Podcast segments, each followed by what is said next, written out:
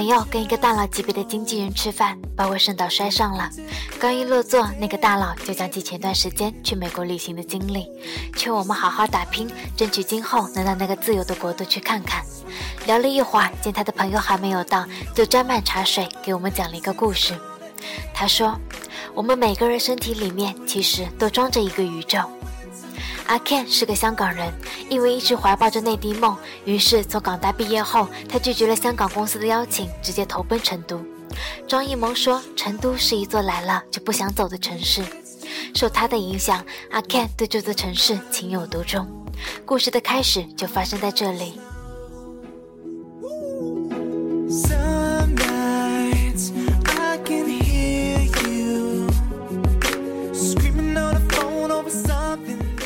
来成都的前两年，阿 Ken 全然陶醉在自己的游客身份上，靠着家里的钱吃喝玩乐。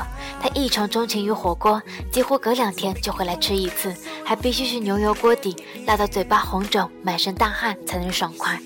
最好笑的是，他还喜欢上了打麻将。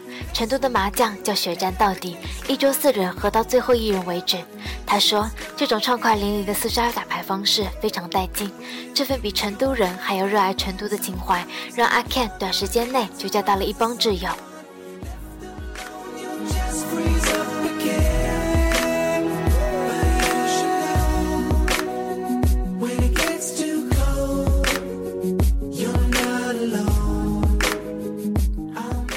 到了第三年，阿 Ken 败光了家里给他的钱，回头看身边的人都在各自的岗位忙碌，才从桃花源里醒了过来，开始考虑生活的问题。对一个普通话还说不标准的香港人来说，找工作其实不易，多次碰了壁，最后因其是艺术毕业生，经朋友介绍进了一家婚纱店设计婚纱。一晃又是两年，二十六岁的阿 Ken 刚从刚进店的学徒到自己动手设计婚纱，看似步履不停，却遇到了自己的瓶颈。店铺不大，生意也就还好，况且因为放不下面子的缘故，有些单子还得让另一个女设计师。那个时候，他骗家里人说他在一家外企上班，小日子过得还不错，但实则底薪加提成，一个月下来也就只能解决温饱，根本攒不下钱来。手里靠着两张信用卡，拆东墙补西墙，勉强过活。为了省钱，还时常逃掉朋友组的酒局和出国旅行。渐渐的，朋友也少了。他最喜欢做的事情，便是下班后宅在家里枯燥的上网、写博客，真称得上是穷困潦倒。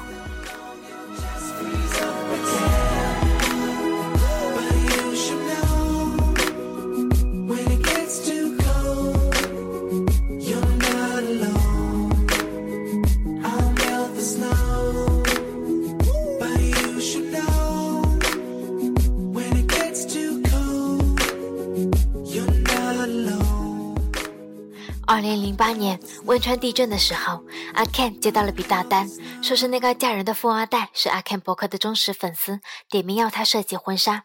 第一次见面沟通，被对方要求人和春天顶楼的咖啡馆，他丝毫不敢懈怠，打扮得油光锃亮的去了。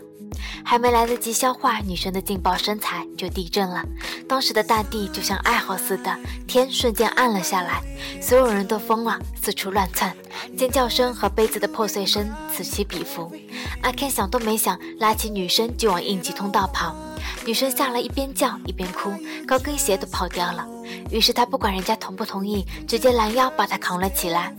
小小的楼梯间里止不住的晃悠，天花板一直在落灰，那种恐惧看客们无法感同身受。两个人安全到了街上，外面黑压压的挤满了人。女生下了地站不稳，整个人就瘫在阿 Ken 身上。他当时非常尴尬，因为他的胸真的太大了。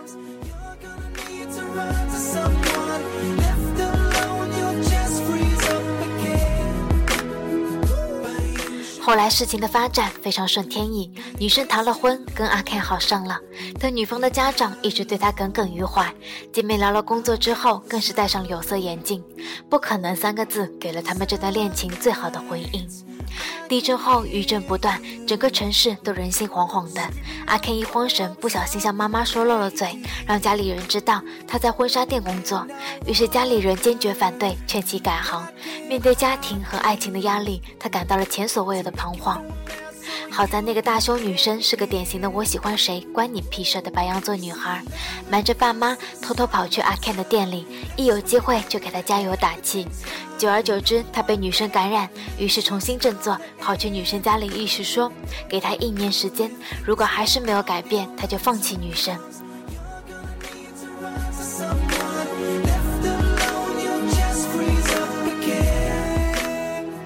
说实话，那份冲动不全是女生给的，而是他真心觉得自己在设计这块可以搞出名堂。他从未想过离开这座城市，而爱情给他最好的助力，就是有了责任以后，自己的行为不会太过荒唐。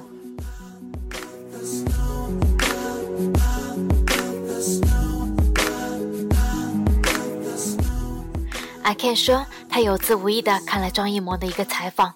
张艺谋说，当初拍《活着》的时候，他可以跟葛大爷谈剧本到凌晨三四点，葛大爷撑不住睡着了，他就看着身边的工作人员，谁眼睛还睁着就跟谁说。跟张艺谋合作过的人都说他精力特别旺盛，一进摄影棚就亢奋，亢奋绝对是做一件事最有源头的动力。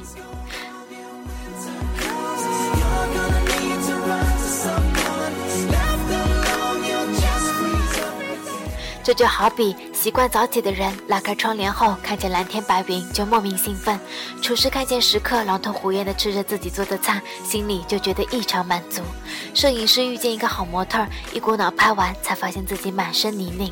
怀着这份心情，阿 Ken 花了半年时间，让自己彻底爱上了花婚纱。然后没过几个月，他就被一个国内知名的独立设计师团队挖掘当了设计总监，北京、成都两地飞。加上自己是香港人的优势，让内地的客户有种国际化的归属感，赚得盆满钵满。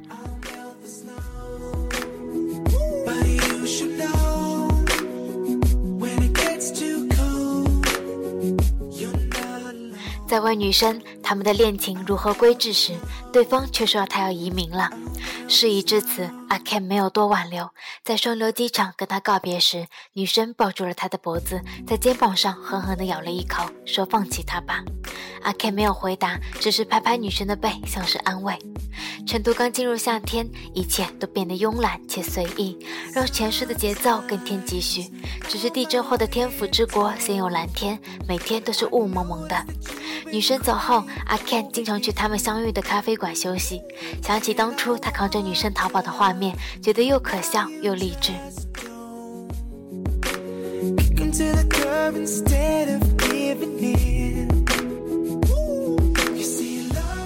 这些年，他们靠手机联系，有时候实在忍不住了，阿 Ken 会飞去美国找她。于是，不管女生之前是刻意不回短信，还是一而再、再而三的叫急着分手，见到他后必然会以缠绵代替。来来回回几次，女生的父母只好睁一只眼闭一只眼，默许了他们这段异地恋。直到二零一一年年底，女生突然跟阿 Ken 说她订婚了，这次是她喜欢上了对方，逃不了，抢不了。不信邪的阿 Ken 飞过去想弄清事情的原委，结果出了机场就看见那个所谓的未婚夫在宾利车内等着他，然后非常友好的带他去参观自己的制药厂，吃了当地最昂贵的西餐，并承诺会爱她一辈子，如同做了一次跳楼机，心情直上直下。阿 Ken 面如死灰的默默飞回了国。To make your phone now so you can let me in. You see, love at first is summer. 女生结婚之后，因为老公抽大麻闹得有些不愉快。她找过阿 Ken 几次，但阿 Ken 的手机号变成了空号，一切聊天的软件头像都是黑白色。问身边的朋友，也说他就跟消失了一样，了无音讯。后来，她老公的制药厂被警方查出来做毒品加工，背后竟牵扯出由她老公牵头的国际贩毒蝶恋。女生被证实清白后，吓得跟他离了婚，跟家人搬到了新泽西州的一个小镇上生活。故事到了这里暂且画上句号。经纪人大佬抬手跟前来的朋友打招呼。等到那个穿着风衣的男人一落座，我跟朋友惊着了。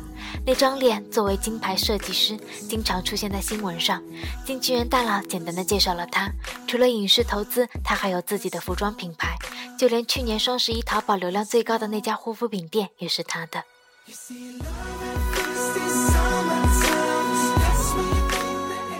我跟朋友默默地在旁边听着他们的谈话。风衣男一直在询问人才输送和绿卡的问题，看样子是准备移民。经纪人大佬打趣说他坚持了这么久，终于可以过去了。起初我俩不明白，后来走的时候，他轻轻地在我们的身边说：“他就是阿 Ken。”那晚我失眠了，想到阿 Ken 消失的那两年，一定是做了最大的坚持，如同当初坚持设计婚纱一样，坚持让自己更有能力去追回那个女生。我们现在所经历的迷茫和窘境，其实就归咎于过去不愿面对的改变，或多年来不曾根治的恶习。如果因为做一件事而无法坚持，那么到了二十多岁需要对外界承担一份责任时，就欠自己一个交代。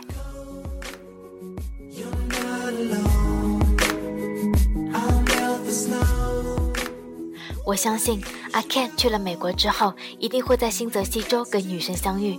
上天会给勇气的人最好的福气，好弥补他们动荡的那几年离合，也证明他当初的坚持没有让自己的后半生有丝毫悔意。别给自己找太多放弃的理由，因为比你好的人还在坚持，而这个世界上所有的坚持都是因为热爱。祝我们再相遇都能比现在过得更好。